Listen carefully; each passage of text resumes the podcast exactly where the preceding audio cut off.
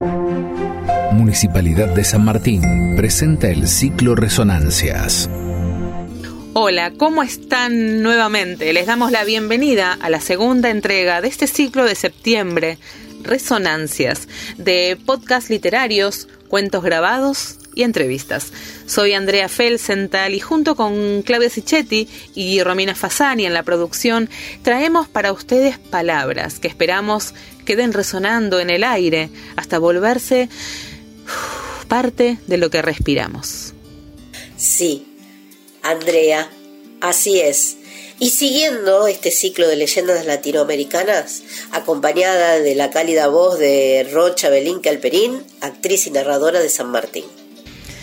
Rocha nos trae hoy dos leyendas latinoamericanas que agrupamos bajo el título Aguas. Una de origen guaraní, la lluvia sobre el mundo, y la otra del sureste mexicano, el cuento del rabito de la nube. Hacemos una aclaración. En las leyendas que nos va a compartir Rocha vamos a escuchar algunas palabras en idioma original. En la descripción de este podcast van a poder encontrar su significado. Sí, Claudia, y ahora sí, vamos a abrir las bocas del tiempo para escuchar algo de la sabiduría de nuestros pueblos originarios. La lluvia sobre el mundo.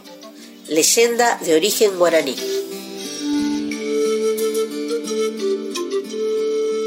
Tamandaré amaba su choza de madera blanda, blancuzca, con el techo de tacuaras gruesas, y a su mujer, una india de piel cobriza, pómulos altos y ancha frente.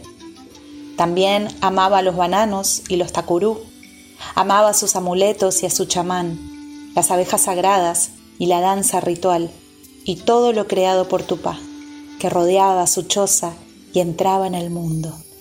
Y especialmente Tamandaré amaba su ñan de reco y su teco catú, que aunque no se podían tocar con las manos, podían sentirse en los sueños, que eran tan reales como lo que las manos tocaban. Cerca de Tamandaré vivían otros indios con sus mujeres y sus hijos. La vida era linda en aquellos tiempos. Había animales en el agua y en el monte que podían cazarse sin grandes complicaciones, y frutos en los árboles.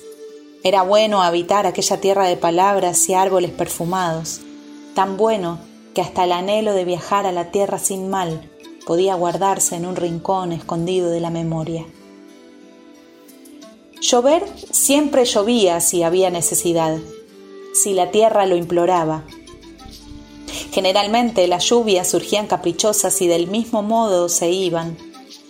Pero un día vino una lluvia feroz como un puma y se lanzó sobre las plantas, los animales y la choza de Tamandaré y sus amigos.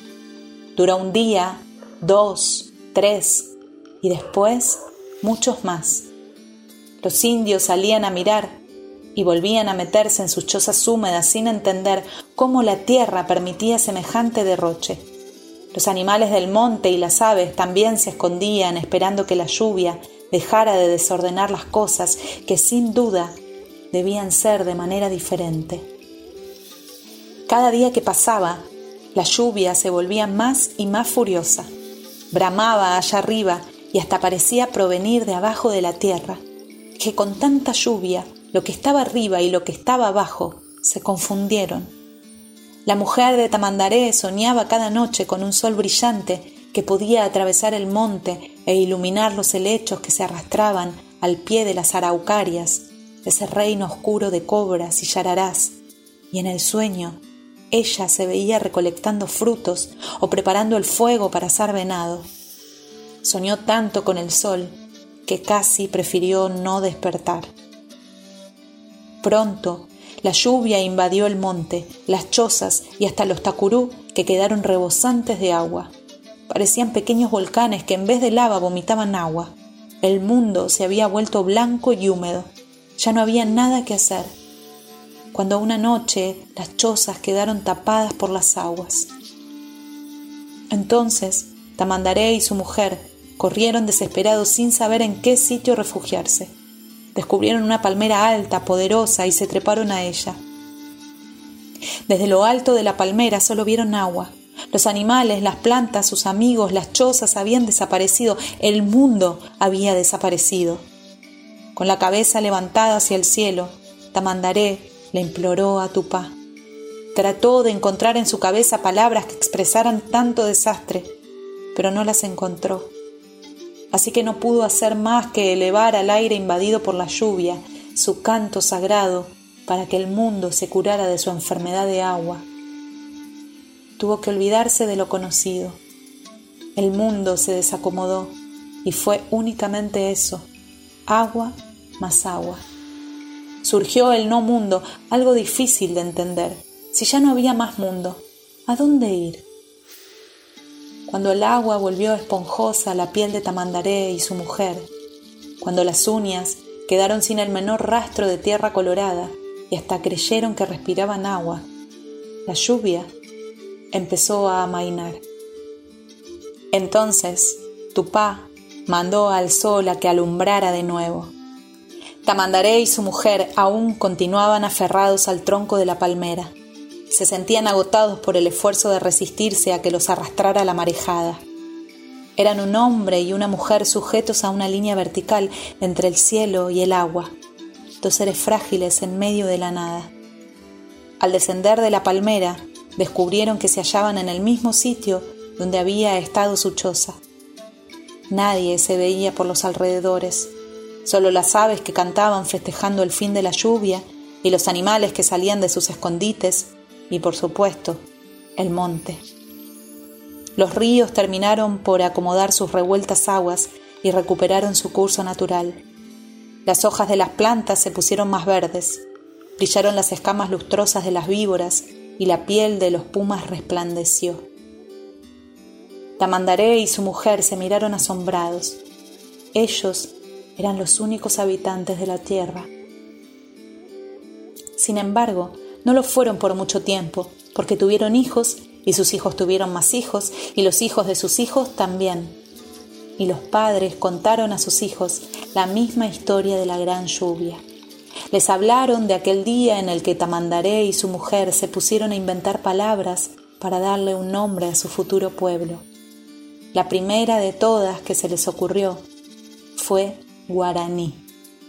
Les pareció una palabra muy hermosa y mientras se escurrían el agua de sus cabellos, la repitieron en voz baja montones de veces para no olvidarla. Guaraní, guaraní, guaraní, guaraní, guaraní.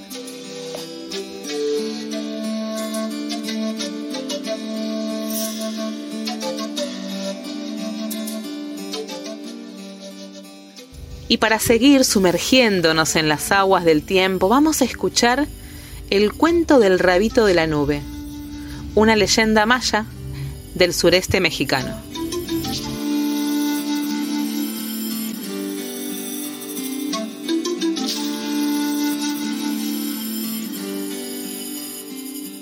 Había una vez una nube que era muy chiquitita y muy sola andaba, lejos de las grandes nubes.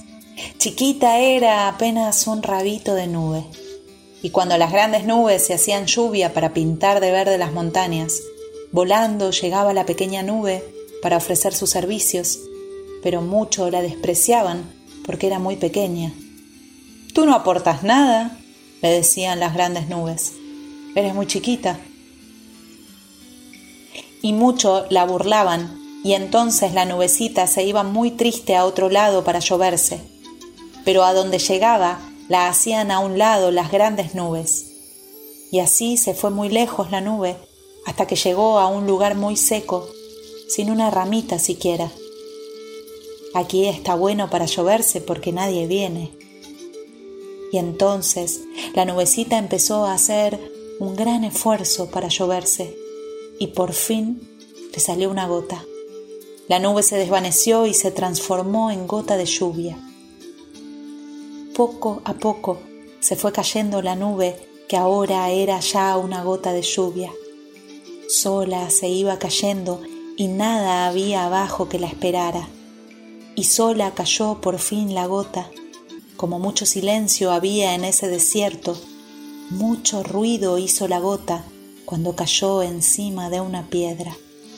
Entonces se despertó la tierra y preguntó, ¿qué es ese ruido? Fue una gota de lluvia que cayó, le respondió la piedra. ¿Una gota de lluvia?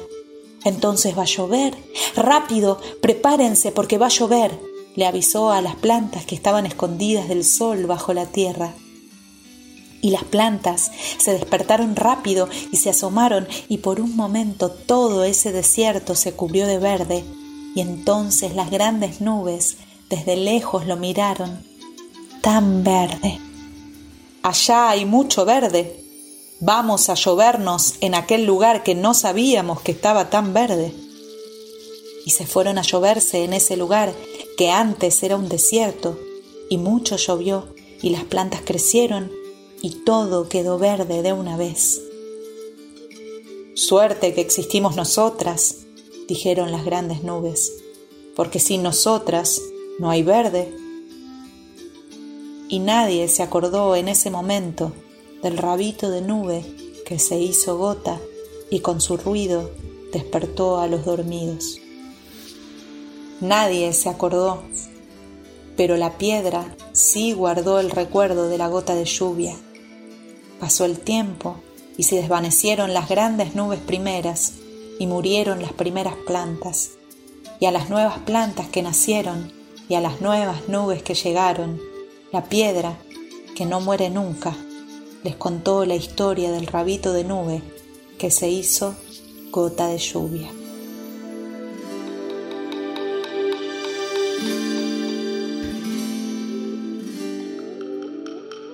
El agua fluye en todas sus formas. Es siempre símbolo de lo que fluye y lo que fluye lava y recompone, pasa y deja sus huellas. Deja sus huellas como estas leyendas nos dejan sus resonancias. Nos encontramos la semana que viene a través de la voz. Hasta la próxima.